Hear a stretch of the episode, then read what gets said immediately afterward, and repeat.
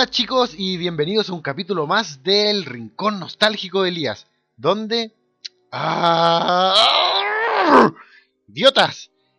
¿Dónde más? Por los parlantes de glitch.cl.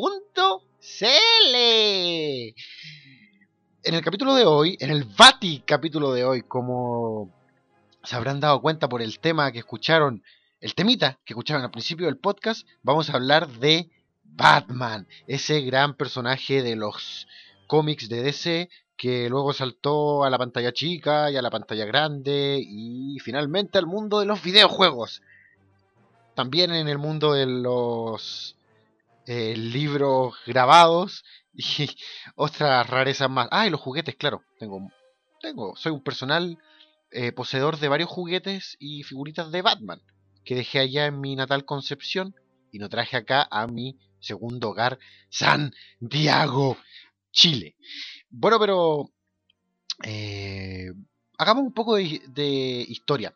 Entre los que están aquí, no, yo estoy solo en mi pieza. Entre los que escuchan el podcast, es probable que haya muchos fanáticos de Batman. Para los que lo que yo voy a contar a continuación no es nada nuevo. Pero este podcast, como siempre, está dedicado a los que no saben tanto de la vida ni de el tema tratado, en este caso Batman. Batman fue creado en 1939 por el artista y dibujante Bob Kane y el escritor Bill Finger. Y el primer cómic donde salió eh, fue Batman, de, perdón, Detective Comics número 27. La revista Detective Comics era una revista que... Imagínense como la revista Cuentos de la Cripta era para las historias de terror. Detective Comics era para historias de investigadores, eh, muy similar a, los cómics eh, del estilo pulp, la onda policial, etc. Y entre estos cómics, en el número 27, salió el personaje de Batman, creado por estas dos personas. Eh, lo curioso fue que al final el crédito, hasta el día de hoy, la historia, se la, la historia le dio el crédito a Bob Kane, el dibujante. Eh, sí, fue su idea originalmente, pero mucho del trasfondo del personaje y de lo que sabemos hoy en día de Batman y de lo que aceptamos como Batman fue también ideado por el escritor Bill Finger, que no tuvo prácticamente nada del crédito por la creación del personaje. Sí se le dio crédito por la creación de otros personajes como el acertijo, pero eh, en Batman siempre estaba abajo del protagonista el nombre de su creador, Bob Kane. No fue así como el caso de Superman, que siempre se reconoció a los dos, eh, a sus dos creadores, Siegel y Schuster, judíos, por lo demás. Creo que con apellidos como Siegel y Schuster no hace falta que diga que son judíos, pero ¿por qué no?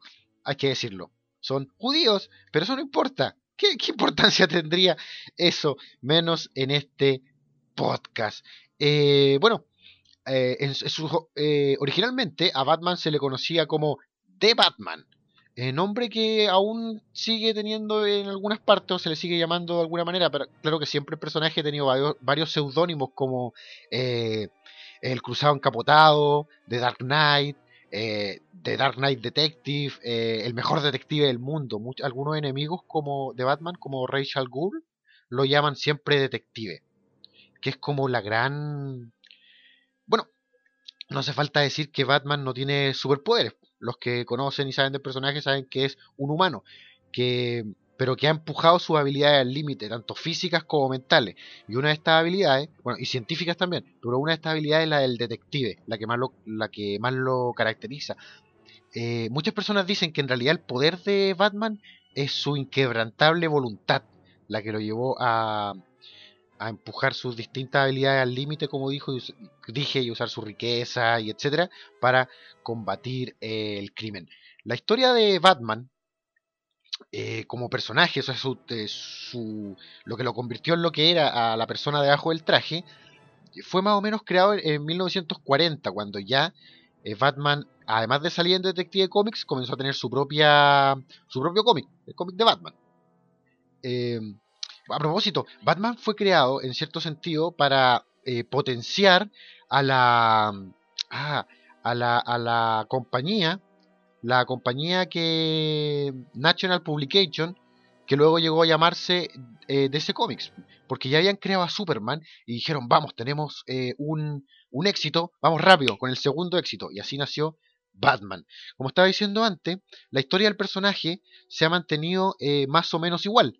Eh, Bruce Wayne, Bruce Wayne, traducido en Latinoamérica como Bruno Díaz, eh, a lo largo del podcast intentaré referirme a ambos nombres de los personajes, tanto su nombre original en inglés como al nombre que luego tuvieron en sus adaptaciones, en sus traducciones latinoamericanas. Bueno, Bruce Wayne, Bruno Díaz, era un, muchachuelo, un mochuelo, un niño que iba con sus padres al cine eh, a ver La Máscara del Zorro.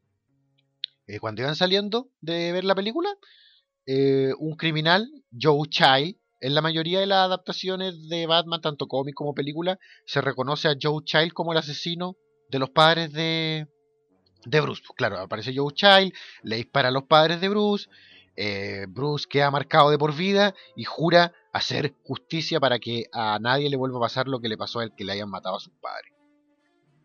Bueno, eh, la, actuación al cine de Tim Burton cambió un poco esto y en vez de Joe Child, el asesino de, de los padres de Bruce, en esta película los asesinos son, perdón, el asesino es eh, Jack Napier, quien luego se convertirá en el Joker. Pero eso es parte de la película de Tim Burton, no de el, trasfondo del personaje que yo considero más canónico, que es el del cómic, donde es un simple delincuente llamado Joe Child. Bueno, esto marcó a Bruce de por vida, eh, se dedicó, bueno, creció, tomó el, control de la industria de su padre, el doctor Thomas Wayne, que era un filántropo, una persona que ayudaba a la humanidad, y su señora, Martha Wayne.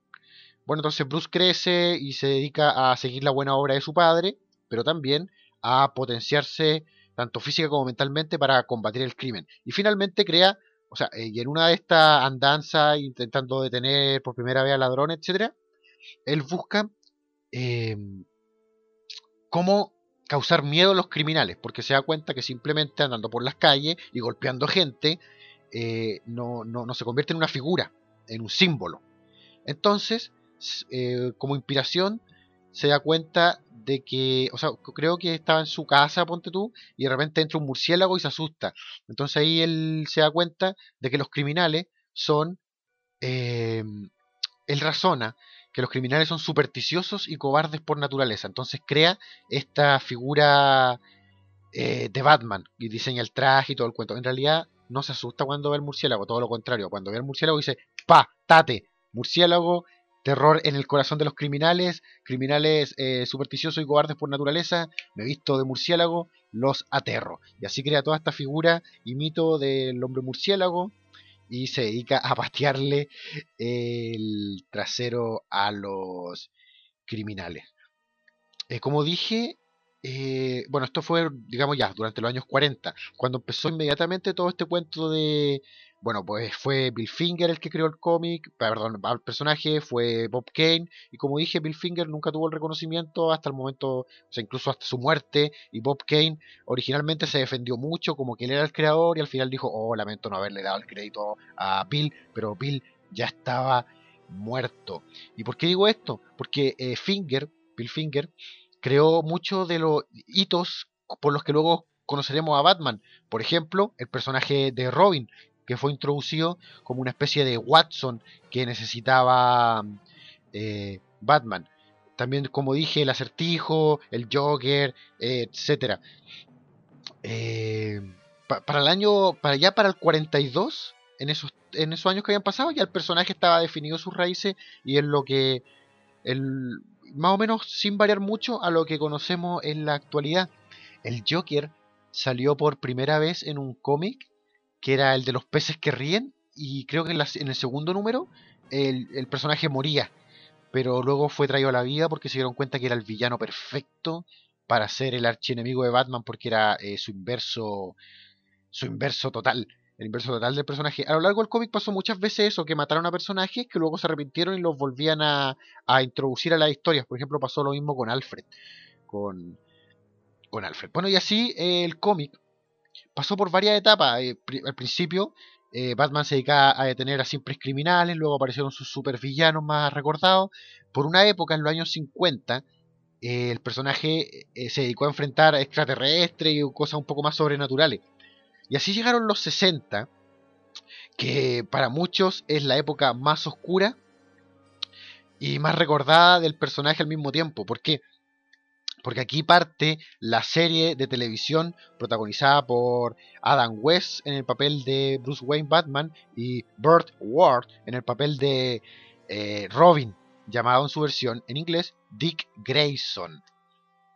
Latinoamérica, Ricardo Tapia. Estados Unidos y el mundo, Dick Grayson. Bueno, esta serie, por un lado, hizo popular a Batman y lo sacó del universo del cómic. Bien por eso. Por otro lado, bajó todo eh, el espíritu oscuro que tenía el cómic, el del personaje siniestro que se dedica a combatir el crimen y los supervillanos siniestros y todo el cuento, y los convirtió en un montón de payasos de circo.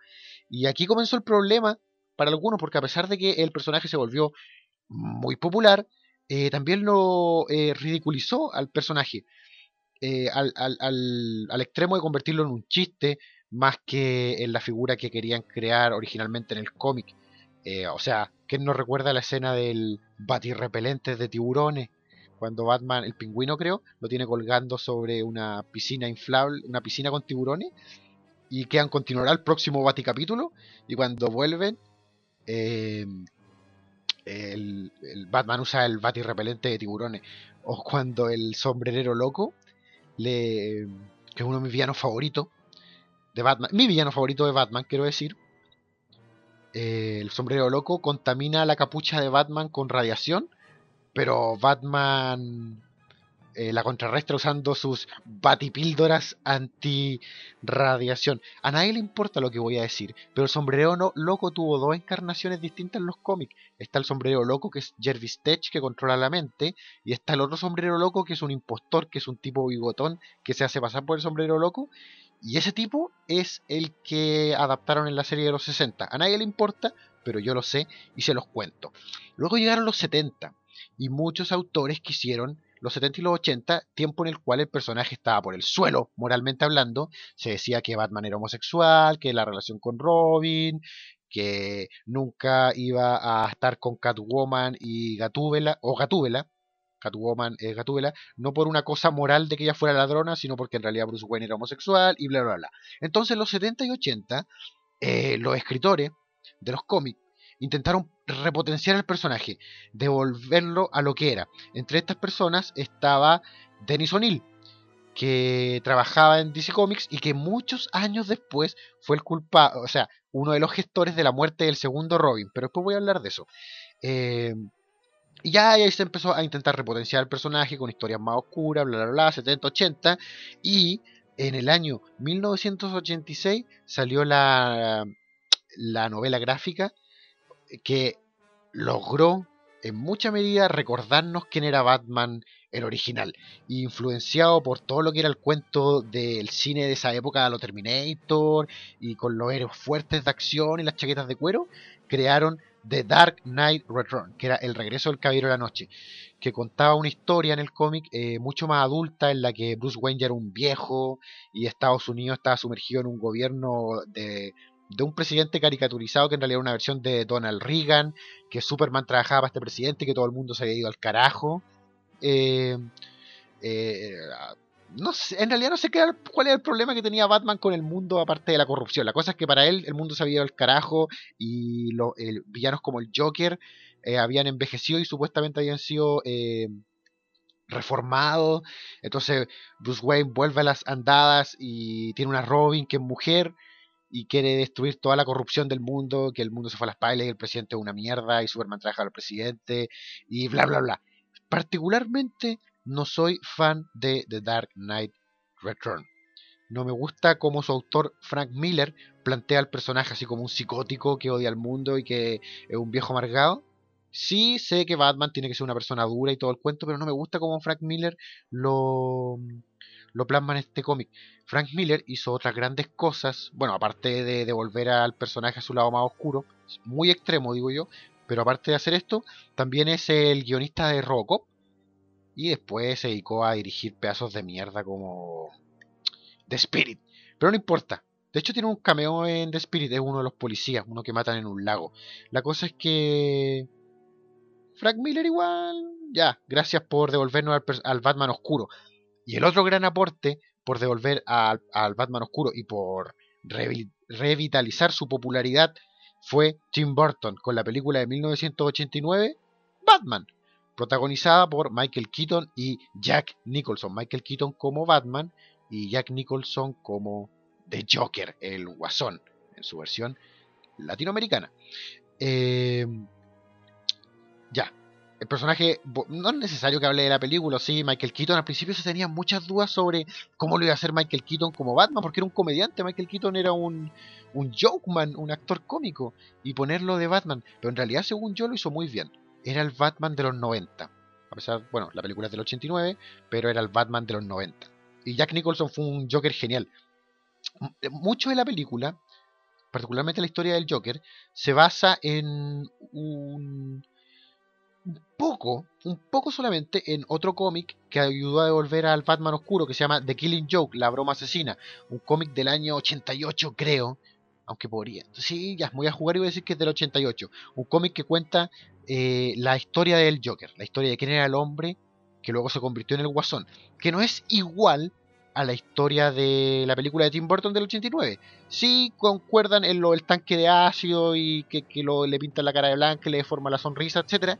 Pero el hombre que era antes de ser Batman era distinto en el cómic La Broma Asesina. Perdón, el, el hombre que era antes de ser el Joker era distinto en el cómic La Broma Asesina. Pero de hecho podría decir podría dar spoiler, pero mejor no. Busquen The Killing Joke. De hecho, hace poco salió a la venta una reedición del cómic en los kioscos chilenos y si no los bajan, se, la copia de seguridad y listo. Y la leen. The Killing Joke, la broma asesina. Y ahí el personaje comenzó a volver de a poco. Y luego otro gran boom del personaje que a las personas que no les llegó Batman por los cómics de finales de los 80 o por eh, las películas de Tim Burton, que luego vino la segunda, Batman Return.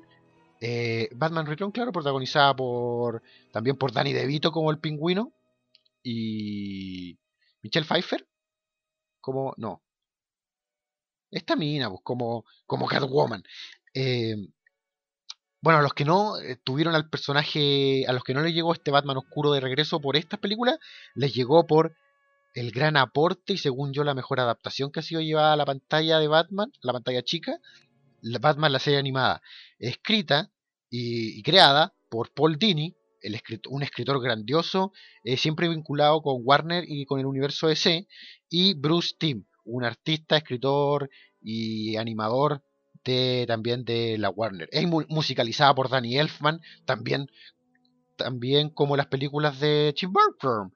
Bueno, esta serie animada digamos que tomó todo el cómic y lo adaptó para una serie de niños, para la televisión, pero aún así mantenía tonos muy oscuros, no solamente colores, sino me refiero a, las tramas oscuras, y adaptó súper bien a muchos personajes. Eh, bueno, no hace falta, no sé si hace falta que hable de los personajes, aparte de Batman, están, está su, su psychic eterno, que es Robin, que en los cómics eh, varias personas usan el manto de Robin. El primero fue Dick Grayson, Timothy Drake, este trapecista que sus padres morían y, eh, Bruce Wayne lo adoptaba y lo entrenaba como Robin y ¡pam! ¡pum! Robin a luchar contra el mal. Muchos años después, eh, Dick Grayson deja de ser Robin y se convierte en, el propio, en, un héroe propio que trabaja solo, que se llama Nightwing, que se va a, trabajar a la ciudad de eh, Blue Haven o Blood, Bloodhaven, ¿no? Bloodhaven, Blood, Blood, Bloodhaven Nunca sabía cómo pronunciarlo porque tiene como unos apóstrofes raros sobre la U. Digamos Bloodhaven.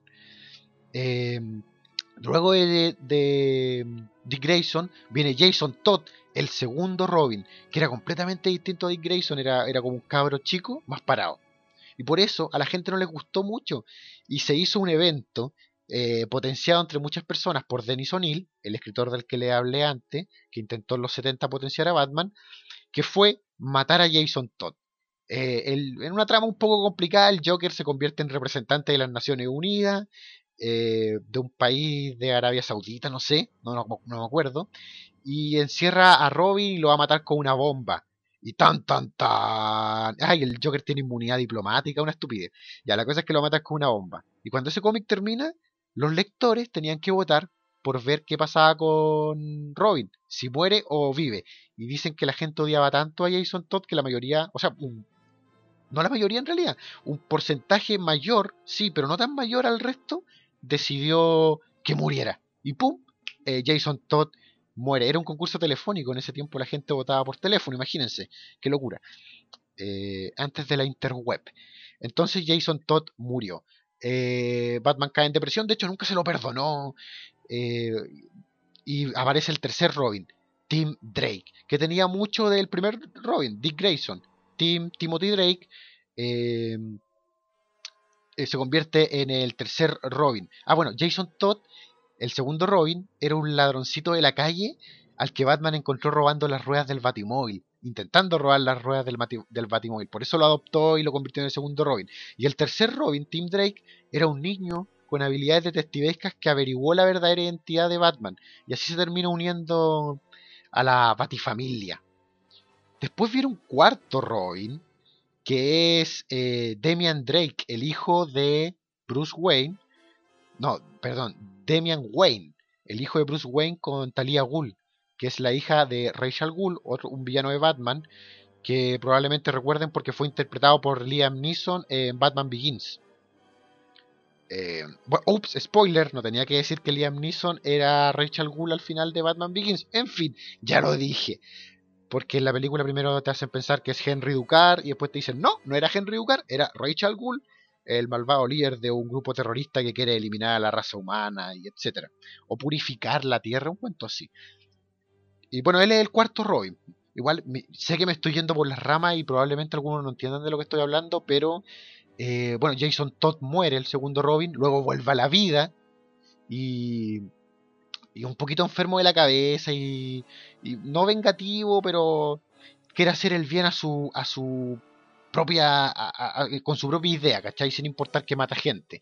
Y se convierte en una especie de eh, justiciero nocturno que se llama Red Hood, capucha roja, que era la misma identidad que ocupaba el Joker antes de convertirse el Joker cuando era un pobre farmacéutico que intentaba hacer un robo. ¿Vieron? Al final conté la historia de, de quién era el hombre de, antes de convertirse en el Joker. En fin, eh, ¿Qué pasó también con, el tercer Robin, Timothy Drake? Eh, se convirtió en, en Red Robin. Y, y, el tercer, el cuarto Robin, em, de Damian Wayne, termina trabajando con el segundo Batman, Dick Grayson. Bueno, pucha, me desordené completo con la historia. Ya, mantengan esa idea en su cabeza el segundo, el segundo Batman, Dick Grayson. ¿Por qué hay un segundo Batman? Volvamos en el tiempo un poco atrás. Eh, durante los cómics de Batman han habido muchos hitos. Uno de ellos fue el de 1993, de eh, Batman Nightfall, o La Caída del Caballero, si lo quieren llamar. Un cómic en el que apareció un, una, perdón, un, un grupo de cómic un arco argumental que parte con la historia de la aparición de un personaje llamado Bane. Bane, este tipo musculoso que usaba una máscara como de luchador de tipo de lucha libre, eh, que se inyectaba Venom para ser más fuerte. Bueno, Bane era un tipo que venía de un país tercermundista latino eh, llamado Santa Prisca, que cumplía en una cárcel la, cadena perpetua de pena por su padre. Como que en este país de mierda, eh, si el criminal moría, eh, su hijo tenía que seguir la condena. Entonces este, eh, Bane nacía en la cárcel y se criaba entre puros criminales. La, cárcel se llamaba, era como pena dura. Y, y Bane se volvía cruel y despiadado y desde la cárcel leía sobre Batman y él quería salir de la cárcel y destruir a Batman. No me pregunten por qué, por demostrar algo, no sé, parte del trauma de criarse en prisión. Entonces al final este tipo venía y era un superhumano fuerte, y liberaba un montón de prisioneros del manicomio de Arkham para que Batman se debilitara en la pelea. Y al final Bane pelea contra Batman y lo vence. Pero no solamente lo vence, le rompe la espalda y lo deja cuadra. No, tetrapléjico o cuadrapléjico, no sé la diferencia. La cosa es que Bruce Wayne se va a, la chucha del mundo a, a buscar rehabilitación y volver a caminar. y le deja el manto a otro tipo llamado... em, ¿Cómo se llamaba el tipo? Azrael. Y le deja a ese tipo el manto de Batman. Y esto fue como uno, uno de las historias eh, más míticas de Batman en los años 90, porque entre otras cosas, cuando Batman vuelve a caminar y vuelve a ser Batman y le intenta quitar el, el manto a Azrael que se había vuelto loco de poder, eh, mata, mata por primera vez, rompe su código de no matar a un asesino que habían mandado a, a matar a Batman. Y, así como esta historia, que les recomiendo leer, eh, Dark Knight eh, Fall, hubieron otros momentos míticos en la historia de Batman en sus cómics. Por ejemplo, en 1999 vino eh, No Man's Land, eh, Tierra sin Hombres, que contaba la historia de cómo un terremoto azotaba Ciudad Gótica eh, y todos los criminales se soltaban y la ciudad se sumergía en el caos. Entonces el gobierno de los Estados Unidos eh, evacuaba a los que podía y luego dinamitaba los puentes y, y cercaba Ciudad Gótica porque la daba por perdida. ¿Y quiénes se quedan en Ciudad Gótica? Los locos, los criminales, las personas que no tienen dónde ir y los que la defienden, policías y héroes. Y esta es una gran historia de Batman que también les recomiendo leer. De 1999 fue unos, cómics que salieron publicados durante casi dos años y que embarcaron todas las revistas donde se contaban historias de Batman. Batman, Detective Comics, Catwoman, hasta algunos cómics de Superman, etc. Eh, luego viene otro hito en la historia de Batman que es Batman Hatch, eh, donde un villano misterioso que tiene que ver con el pasado Bruce Wayne se hace llamar Hutch o Hash, Silencio, y reúne a un montón de villanos y tiene, no les voy a contar mucho de la historia, pero igual es muy buena y son pocos cómics, creo que son, creo que son como 12 revistas.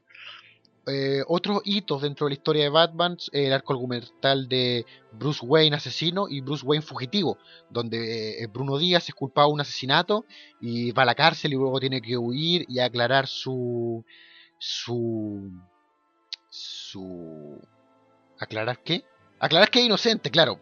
Eh, y luego viene Batman Rip la muerte de Batman el arco argumental donde Batman se enfrenta contra una asociación criminal llamada el Guante Negro y bla bla bla bla bla vienen muchas historias buenas de Batman ah, eh, eh, eh, ¿cómo se llama?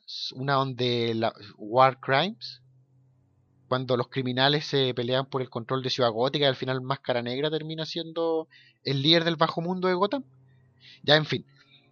Eh, me volví a desordenar en cómo quería contar toda esta historia.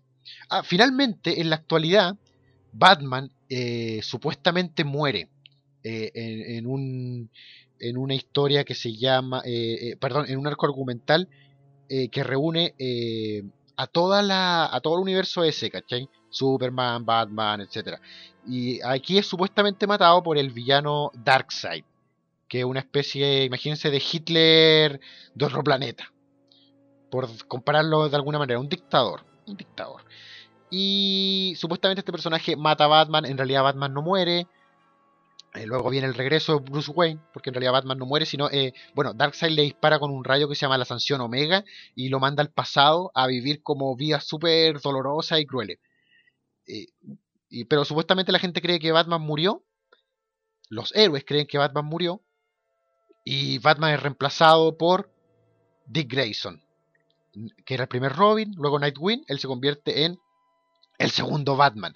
Y cuando está este segundo Batman intentando hacerse pasar por el Batman original y que nadie se dé cuenta que el Batman original ya no existe, el, su hijo, el hijo del primer Batman, eh, Wayne, perdón, Damian Wayne, se convierte en el segundo Robin. Y finalmente Bruce Wayne regresa. Oh, milagro, Bruce Wayne no estaba muerto. Eh, bueno, para explicar la desaparición de Bruce Wayne, dicen prácticamente que estaba viajando por el mundo. Y Bruce Wayne eh, declara ante la prensa de que él financia a Batman. No dice que es Batman, pero dice que él financia a Batman, lo declara como en una rueda de prensa. Y decide crear una agrupación que se llama Batman Incorporated, que básicamente es tomar a Batman y hacer una franquicia como de McDonald's de Batman, pero en todo el mundo. Y mientras Dick Grayson, Dick Grayson y como Batman 2 y Damian Wayne como Robin 4 se dedican a proteger Ciudad Gótica, Bruce Wayne viaja por el mundo con otros Batman y poniendo un Batman, ponte tú en cada localidad peligrosa y administrando todo este cuento que se llama Batman Incorporated, que para mí es una huevada horrible, horrible. Odio el cómic, lo dibuja, no sé si lo dibuja específicamente la misma gente de McFarlane y Spawn, pero el cómic es igual y eso no me gusta. No me gusta, nunca me gustó Spawn como dibujo, sí como cómic, como historia, pero no como el dibujo de Spawn nunca me gustó y el dibujo de Batman Incorporated es muy al estilo del dibujo de de Spawn, así que voy a aceptar que hace algún tiempo no estoy leyendo a Batman como lo leía antes. Prefiero prefiero sumergirme en el Batman de los 90, con grandes historias como Nightfall y una mejor historia aún que todos ustedes deberían leer, que es No Man Land, eh, Tierra sin Nombre, que es todas las consecuencias del terremoto de Ciudad Gótica. Bueno, y eh, Batman, bueno, ya demostré que sé un poquito del cómic de Batman y luego vienen las adaptaciones cinematográficas de Batman, que todo el mundo sabe, las primeras de Tim Burton, muy buenas, eh, las de Schumacher, muy malas, pero igual tienen un gran aporte las de Schumacher, ayudaron, por lo menos a mí me encanta la estética eh, monstruosa que hace Schumacher de Gotham City. Me encanta la Gotham City en la que tú no ves ni el cielo ni, ni el piso, lo único que ves son edificios, edificios y edificio. Eh, claro que la cuarta película es un chiste. La cuarta película, la de Batman y Robin, es como volver a la serie de los 60. Pero la tercera yo la rescato mucho. ¿ah? Me encanta Jim Carrey en el papel de, del acertijo, a pesar de que muchas personas dicen que en el fondo hizo la misma, la misma actuación que hacía Frank Gorshnip eh, de acertijo en la serie de los 60. Pero a mí me gusta mucho la participación de Jim Carrey y el personaje del acertijo y mucho, también me gusta mucho la forma en la que interpretó a Edward Nigma, el hombre que luego se convierte en el acertijo. No así como Tommy Lee Jones interpreta a, a dos caras, muy, muy, muy maniático. Dice el mito que Tommy Lee Jones, interpretando a dos caras, se llevó horrible con Jim Carrey. No se nota en pantalla, pero dice por ahí los rumores de que tenía mucho que ver con la envidia de Tommy Lee Jones a estar ganando lo mismo que Jim Carrey cuando se sentía un actor mucho más que merecía mucho más dinero. Eso dice el mito, no sé si es verdad. Luego de la cuarta película de Batman venían muchos rumores. ¿Qué va a pasar con la quinta película? ¿Cuál va a ser la quinta película de Batman? Se decía que iba a aparecer el acertijo, se decía que iba a aparecer el sombrerero loco. Yo rezaba porque eh, existiera esta película en la que aparecía el sombrero loco, villano favorito de Batman. Al final no fue. Al final no fue y pues, hasta decían que Steve Buscemi iba a ser del espantapájaro. Al final fue The Dark, mm, eh, Dark Knight, perdón, Batman Begins, dirigida por Christopher Nolan y protagonizada por Christian Bale, a quien yo solamente conocía hasta ese momento por American Psycho, gran película que el que no ha visto debería correr a ver, debería pausar este podcast, ver American Psycho completa y luego volver y poner play otra vez. Em, Batman Begins, que sí tenía el espantapájaro, interpretado por este pelmazo de Cillian Murphy. No tengo nada contra Cillian Murphy, pero muy poca cosa para hacer del espantapájaro. Em, como ya dije, Liam, Liam Neeson era Henry Ducar, eh, Rachel Gould, y volvió a traer de vuelta a, bueno, Gary Oldman como Jim Gordon, el jefe de la policía, el comisionado Gordon y volvió a traer de vuelta al universo cinematográfico de Batman. Luego vino. No voy a hablar de Dark Knight. ¿Qué, tengo que decir de Dark Knight? Hitler como el Joker, no hay nada que decir si todos ustedes saben lo que opino de esa película. La amo. La amo. La he visto 23 veces en un Blu-ray Blu ripiado, pero Blu-ray al final. Eh, lo que sí pasó algo súper interesante. no, la figura de Batman en la última década se chacreó un poco.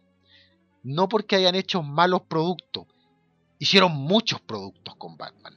La serie animada, la Liga de la Justicia, también estaba Batman, The Batman, Batman The Brave and the Bold, en las películas de Batman, los videojuegos de Batman. ¿Qué pasó? Que en un momento se diseñó algo que se llamó el Bat Embargo o el Bat Embargo, que decidieron sacar a Batman lo más posible de los lugares donde no fuera necesario. Por ejemplo, la, Liga la, serie de Liga de la Justicia Limitada. Por eso, si se dan cuenta, si ven las últimas temporadas de Liga de la Justicia Limitada, se darán cuenta que el personaje de Batman y sus villanos son casi extirpados completamente. ¿Por qué? Por este fenómeno llamado el VAT embargo, porque lo estaban sobreexplotando a la figura. Como me pasa a mí en glitch.cl, que me sobreexplota mucho, pero eso eso se lo debo a los malditos idiotas de la mesa directiva que me pueden chupar los cojones y hacer gárgaras con mis extractos. Ah. ¿En qué me quedé?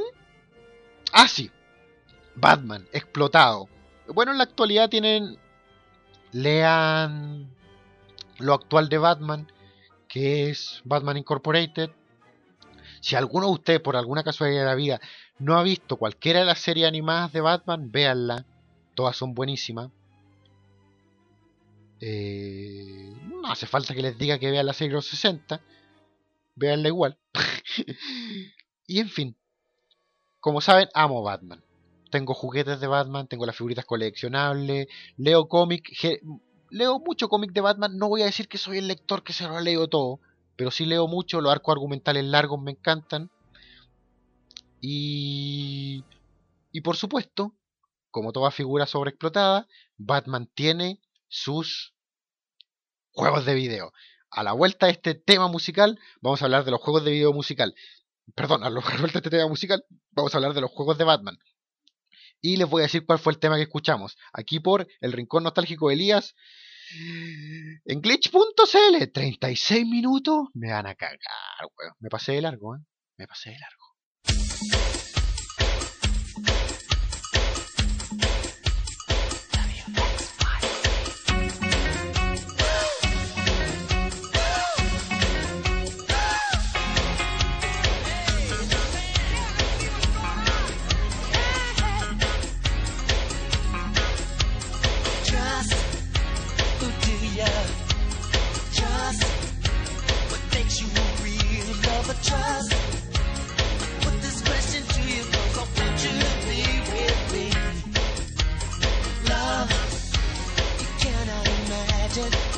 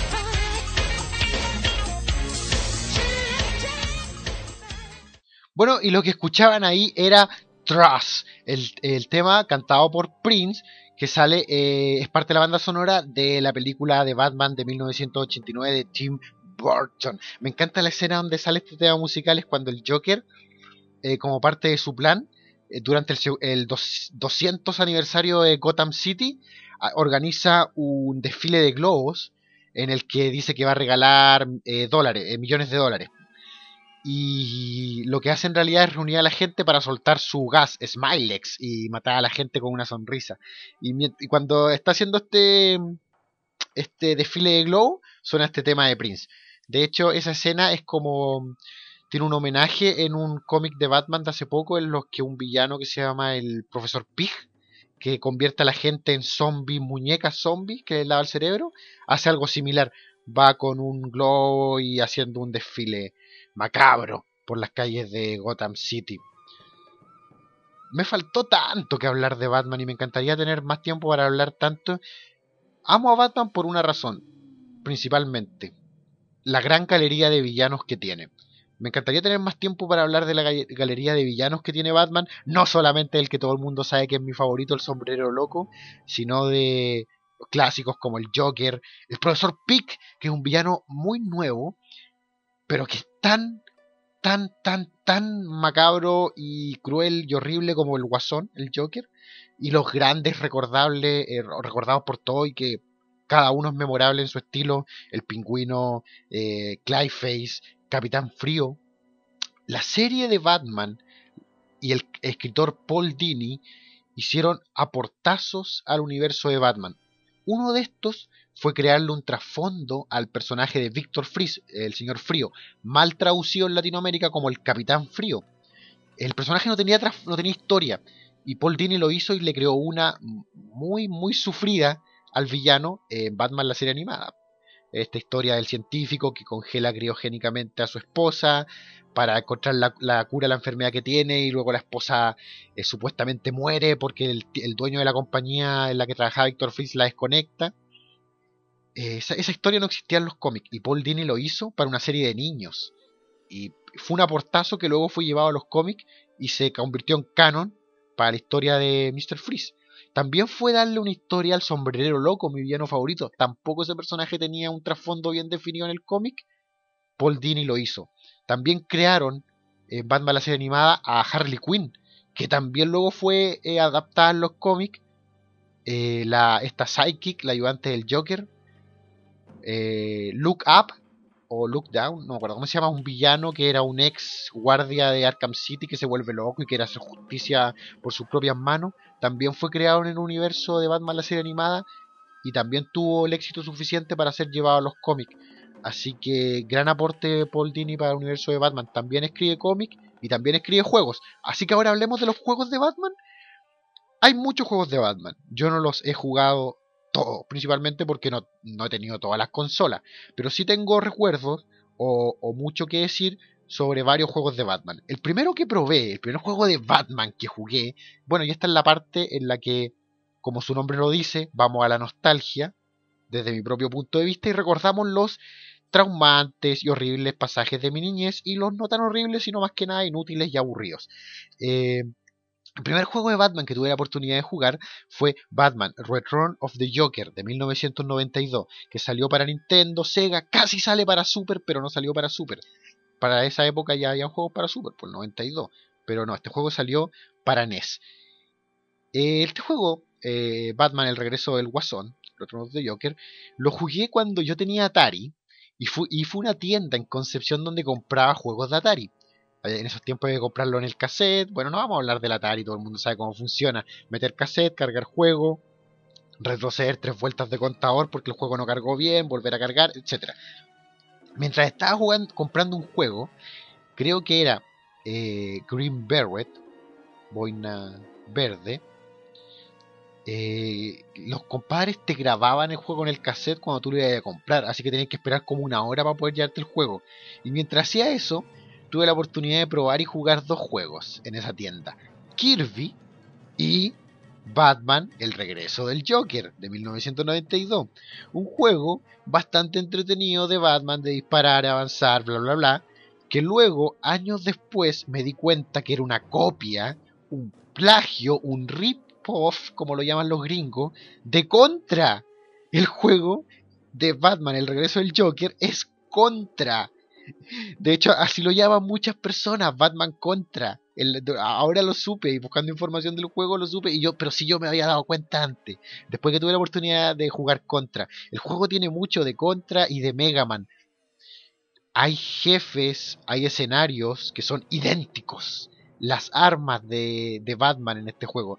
Y es, también son idénticas. Y eso es como algo que no calza con un juego de Batman. La forma en la que Batman usa armas que vuelan por todas partes, o sea, como disparando algo.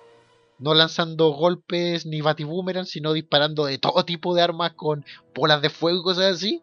Lo convierte en una copia eh, desvergonzada de contra. Lo que sí tengo que decir a favor de este juego, aparte de que sí es divertido, tiene una gráfica que es impresionante para el Nintendo. Una gráfica casi es súper.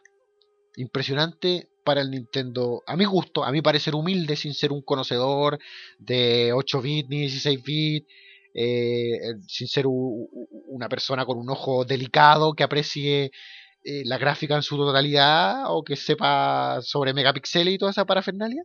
Tengo que decir que la gráfica de este juego me parece em, espectacular para el Nintendo. Se la comparan con un celular de la actualidad es basura. Pero para el Nintendo era una gráfica espectacular. Además que tiene varios escenarios bonitos, por así decirlo. Para lo que se entiende bonito en Batman. No sé, salen incluso los cepelines que son tan característicos del universo de Batman. Estos es cepelines policíacos que patrullan Ciudad Gótica. Que muchos años después supe que. Yo tenía la idea de que los cepelines policíacos lo existían de verdad. En realidad no existen los Zeppelin policíacos. Una gran desilusión que me llevé. Eh, luego jugué, y aquí entra en la historia uno de los personajes memorables de este podcast, el primo Carlos. El primo Carlos, en la misma época que yo había jugado, el que jugaba el Inspector Gadget, juego del que ya hablé en un podcast anterior de Super Nintendo, el primo Carlos también tuvo Batman Returns, juego que salió para Sega, Sega Mega Drive, Sega Genesis, Mega CD, Master System, Sega Game Gear y para Super Nintendo, obvio. ¿Y cuál es la mejor, eh, la mejor adaptación? La de Super Nintendo. De más está decirlo, oye, me estoy quedando sin aire. Nunca había hablado tanto seguido. De hecho, nunca había grabado los dos bloques seguidos del podcast. Ahora lo hice. No lo vuelvo a hacer nunca, me estoy quedando sin aire. Eh, este juego de 1993, basado en la segunda película de Tim Burton, Batman regresa con Catwoman y Selina Kyle, Gatúbela, como quieran llamarla, y el pingüino Oswald Chesterfield Copelandpot, interpretado por Danny DeVito, y otra vez Michael Keaton como Batman. Bueno, de ahí sale este segundo juego. Juego que jugué por primera vez gracias al primo Carlos cuando traía su Super Nintendo con juegos a la casa de mi abuelita y no me dejaba jugar porque quería que yo jugara la pelota con él antes de dejarme tocar su Super Nintendo. Maldito bastardo, primo querido. Primo querido. Algo que recuerdo del Super Nintendo de Carlos, que como lo habían comprado en Estados Unidos, el adaptador que se había conseguido para poder hacerlo correr acá en Chile, se le calentaba el tiro. Y tenía que tener el super prendido poco rato. O por lo menos esa era la mula que él me metía para no dejarme jugar tanto. La cosa es que yo no jugué mucho el juego del primo Carlos porque era muy difícil. Batman regresa de Super Nintendo, es un beat'em up en el que tú vas avanzando y va beat'em up, beat'em up, beat'em up en el que tú vas avanzando y pegándole a los personajes. El típico juego basado en una película que intenta contar toda la historia de la película por etapas y con algunas pequeñas escenas de texto para leer y fotografía, etc. Era muy difícil, por lo menos para mí. No tuve la oportunidad de terminarlo años después gracias a la emulación y las copias de seguridad y aún así reconozco que ocupaba F2 para grabar y F4 para cargar en el emulador de Super Nintendo porque el juego era un beat'em up muy difícil. No así como el de los Simpsons versión japonesa que me terminé con una ficha. Como escuchaban en el podcast anterior. Pero un buen juego de Super Nintendo y una buena adaptación de Batman a las consolas. No así el juego de Batman Forever, dirigida por Joel, Schumacher, así como una película más o menos, el juego es peor que más o menos. De 1995, eh, producido por la compañía Acclaim, Acclaim, Acclaim, no sé. Juego un beat'em up, up horrible, lento. Nunca había visto un juego de Super Nintendo donde las etapas cargaran. El concepto de loading que era típico de PlayStation, se entiende, jamás lo había visto aplicado al Super Nintendo. Aquí lo tienen. Eh, putas, las gráficas supuestamente son buenas, sí. Hay captura de movimiento de actores reales, ok. Hay dinero invertido, pero no funciona para el juego. Se ve horrible en el juego, los movimientos son lentos. La música del juego es horriblemente repetitiva. Y lo peor lo peor del juego es que tiene alguna de las combinaciones de... O sea, todas las peleas, los movimientos de Batman eran combinaciones del control, pero tiene unas combinaciones completamente absurdas para la época y para descifrar. Combinaciones que uno nunca se imagina, por ejemplo, para tirar el gancho, para subir, había que apretar arriba y select. En mi puta vida había visto un comando que requiriera apretar select en un juego de super. Y para bajar de una plata de plataforma, por ejemplo, para dar un salto de una plataforma hacia el suelo, abajo y R. ¿En qué mundo enfermo tuve que estar jugando una hora intentando salir de una etapa para darme cuenta que para ocupar el gancho para subir era arriba y select y para, para poder saltar hacia abajo en una etapa del manicomio de Arkham, que es el primer nivel, hay que apretar hacia abajo y R. Una cosa que siempre me pregunté, ¿por qué en el juego el primer nivel era el manicomio de Arkham? Siendo que en la película el manicomio de Arkham no sale hasta casi el final.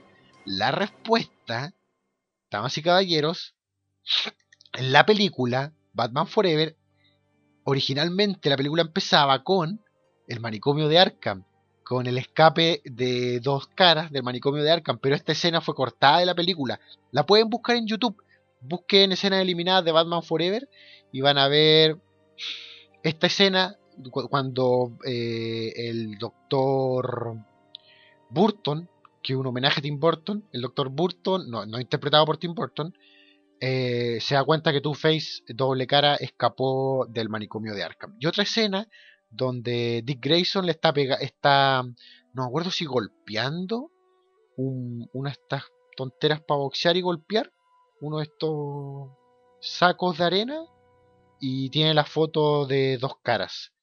Creo recordar que la escena era algo así. O escenas eliminadas de, de la película que pueden buscar en YouTube. Eh, luego jugué en el Nintendo 64 Batman Beyond, Regreso of the Joker. Eh, Batman Beyond era el nombre original de la serie que luego fue conocida como Batman del futuro. Esta serie en la que eh, Bruce Wayne era viejo y entrenaba a un joven que se llama Terry McGuinness para ser Batman del futuro. Bueno, Batman del futuro originalmente se llamaba Batman Beyond y este fue el Beyond y este fue el nombre que tuvo el juego, Batman Beyond Return of the Joker. Return of the Joker, el regreso del Guasón, era el nombre de una película basada en la serie Batman del futuro en la que el Joker regresaba después de supuestamente haber muerto. tampoco quiero spoilear mucho la película, pero ni la serie. Vean Batman del futuro y vean Batman el regreso del Joker.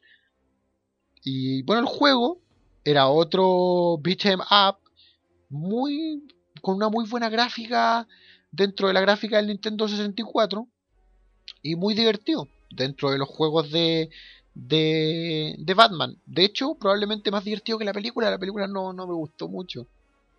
Aparte de las escenas de la película que transcurrían a modo de flashback, que eran de Batman la serie animada. O sea, eran como con el estilo de dibujo. Perdón, no de Batman la serie animada, de, de New Batman la serie animada. Que salió en el 97. Luego el éxito de la serie original del 92 de Batman la, la serie animada. También está Lego Batman, que sigue toda esta onda de Lego por sacar juegos como Lego Indiana Jones, Lego Star Wars, Lego Batman.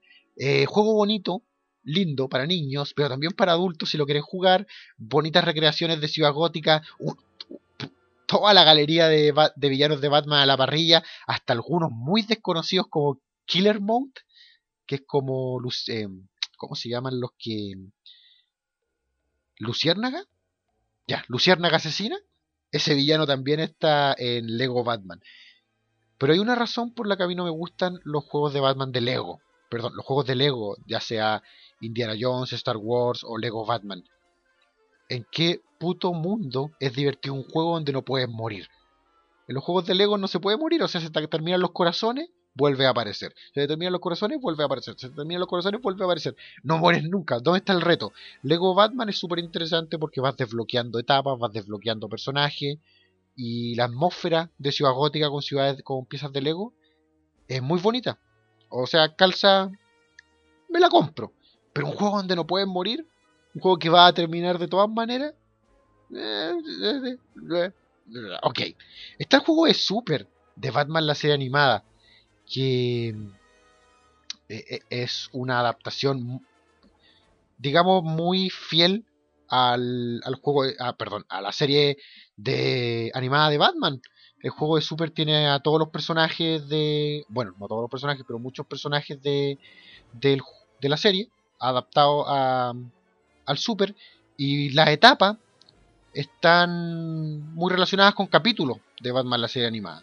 Y el dibujo es súper idéntico, el dibujo es muy bueno, un juego muy divertido. Es un beat'em de seguir avanzando. Y no sé, la primera etapa está el Joker, la segunda etapa es de. Ah, no me acuerdo de quién es la segunda etapa.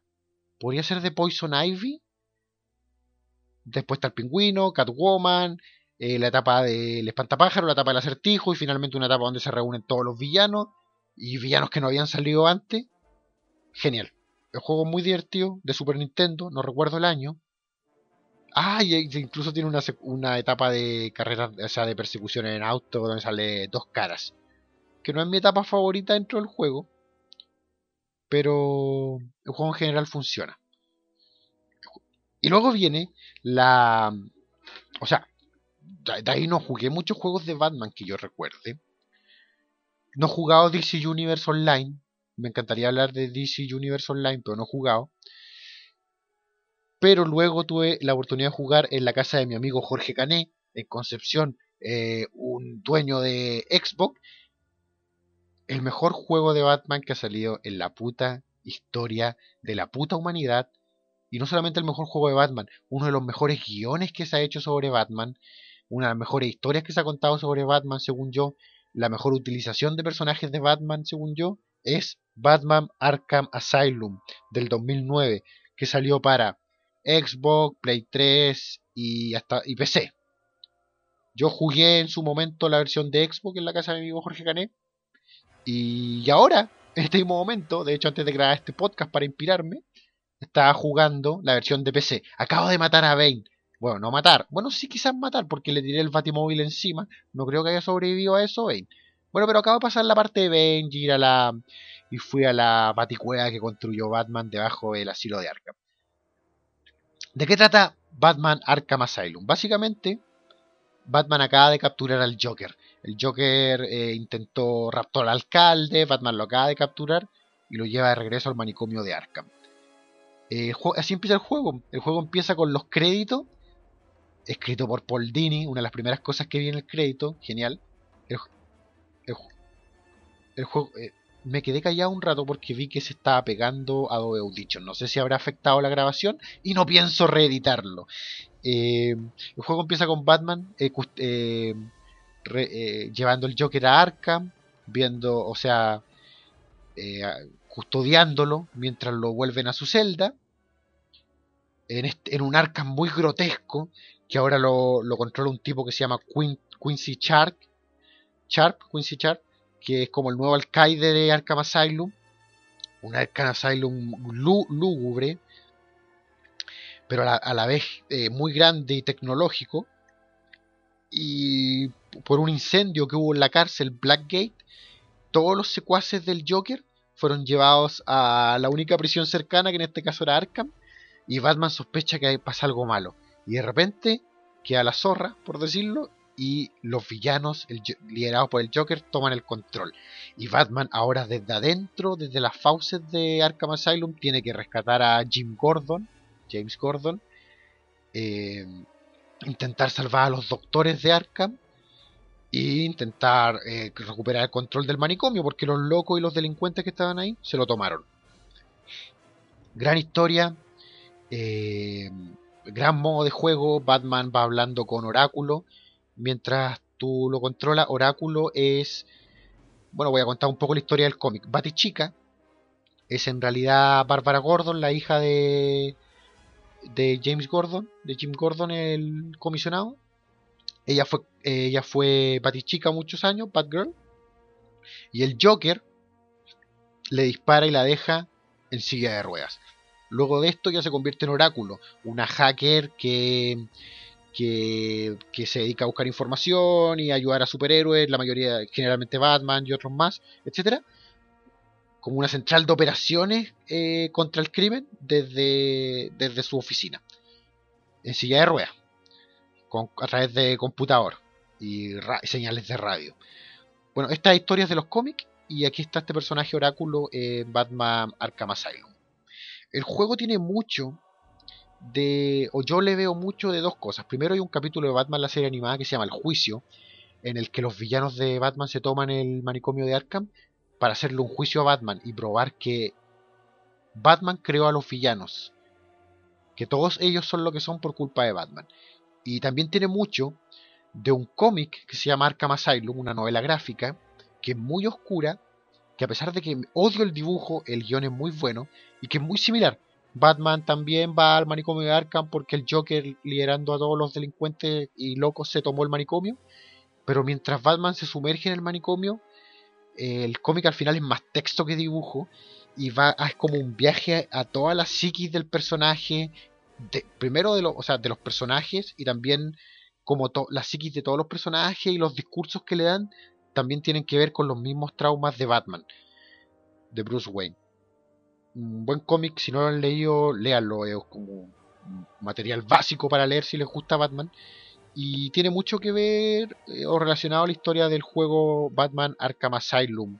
Así como en el podcast anterior no quise hablar mucho de, de la trama del juego Los Simpsons, ahora no quiero hablar mucho de la trama de Arkham Asylum del 2009, juego que jugué completamente ebrio en la casa de Jorge Cané y me terminé. Lo terminé completamente ebrio y ahora estoy rejugando para empaparme en la trama, porque la trama no la entendí nada o no la leí mucho y ahora la estoy haciendo. ¿Y por qué estoy rejugando este juego? Porque ahora va a salir Batman Arkham City, la continuación de Batman Arkham Asylum, también producida por la misma gente de Rocksteady y promocionado por Eidos Interactive. No estoy seguro cuál es la participación de Eidos, pero Rocksteady eh, hace gran parte del juego. Este juego está programado para salir en octubre 18 del 2011. Y eh, tengo, antes de jugarlo, a pesar tengo que comprarme un puto Xbox porque mi PC no funciona, pero antes de jugarlo quiero empaparme de nuevo en la trama de, en el guion y la trama de Arkham Asylum para luego jugar Arkham City, que al principio, bueno, básicamente la trama es que ahora todo el manicomio de Arkham fue movido a un bloque completo de la ciudad, que Quincy Sharp, el, el, director de Arkham, eh, compró un bloque completo, un bloque de la ciudad, entre los cuales está el Callejón del Crimen, que es donde murieron los papás de Bruce Wayne, y Químicos Axis, no, miento, Químicos Ace, que es donde mm, el Joker tiene el accidente que lo convierte en el Joker. En los cómics se llama Químicos Ace, y en la película de Tim Burton le pusieron Químicos Axis, porque Axis es como una forma de referirse a los nazis. Pero eso no importa. Eh, bueno, la cosa es que Quincy Sharp compra un pedazo de la ciudad y lo convierte en una prisión para locos completa. Y esta es Arkham, Arkham City. Batman tiene que meterse a la ciudad entre muchas cosas para rescatar a Catwoman, que está ahí, es, eh, capturada por eh, dos caras y el cómic, eh, perdón, el Joker regresa y hay otro montón de villanos que se rumorea que van a estar, algunos confirmados ya como el pingüino, que no sé qué mierda hace en un manicomio, siendo que el pingüino nunca iba al manicomio de Arkham, el pingüino iba a Blackgate, que era la cárcel, porque el pingüino no está loco. Y se rumorea que va, se rumoreó en su tiempo que iba a salir eh, el sombrero loco, también se rumorea que va a salir Capitán Frío, Mr. Freeze, que la voz la va a hacer Maurice Lamarche, que es el mismo que hacía la voz en inglés de Pink, de Cerebro, la serie Pinky Cerebro, y iba a salir a Harley Quinn y otro montón de villanos. Y antes de empaparme, perdón, antes de jugar eh, Arkham City, quiero empaparme en Arkham Asylum. Y otra vez me quedé sin voz, he hablado tanto y creo que este es uno de los pocos podcasts en los que no he hecho ningún puto chiste, o pocos chistes, porque en realidad quería tomarme el tema de Batman bien serio. Y eso, soy un fan de Batman, como se habrán dado cuenta. Estoy seguro que si en un podcast los aburrí, fue en este. Y ahora me despido. ¿Y saben qué? Me pasé de largo, pero me da lo mismo. Eh, la mesa directiva de Glitch y Leo Salinas que me dicen: Elías, tu podcast tiene que durar media hora porque la gente se aburre. Está. Eh, mis estudios. Uh, uy, soy Leo Salinas y mis estudios distintos en tecnología y mi conocimiento de internet me dicen que la mayoría de las personas no quieren escuchar un podcast de más de 30 minutos. ¡Oh, Elías, hazme caso y llegarás lejos! Soy Leo Salinas. Me cago en tu cara, Leo Salinas, y en tu perrito. Eso, mi podcast dura una hora si quiero. Y ahora vamos con un tema musical muy largo para refregárselo a toda la gente eh, de la mesa directiva en la cara. Eh, y a ustedes público, esto fue el Rincón Nostálgico de Elías. Gracias por escuchar mi delirio. Y sorry si me pasé de largo y los aburrí. En realidad no sé que me van a escuchar de todas maneras porque son esclavos de mi personalidad abayazadora, abayaza, abayazadora, abayazadora, abayaza, no, bueno, de mi personalidad aplastante, están bajo mi control mental. Chicos, cuídense, esto fue el Rincón Nostálgico de Elías por glitch.cl y este es el tema de despedida.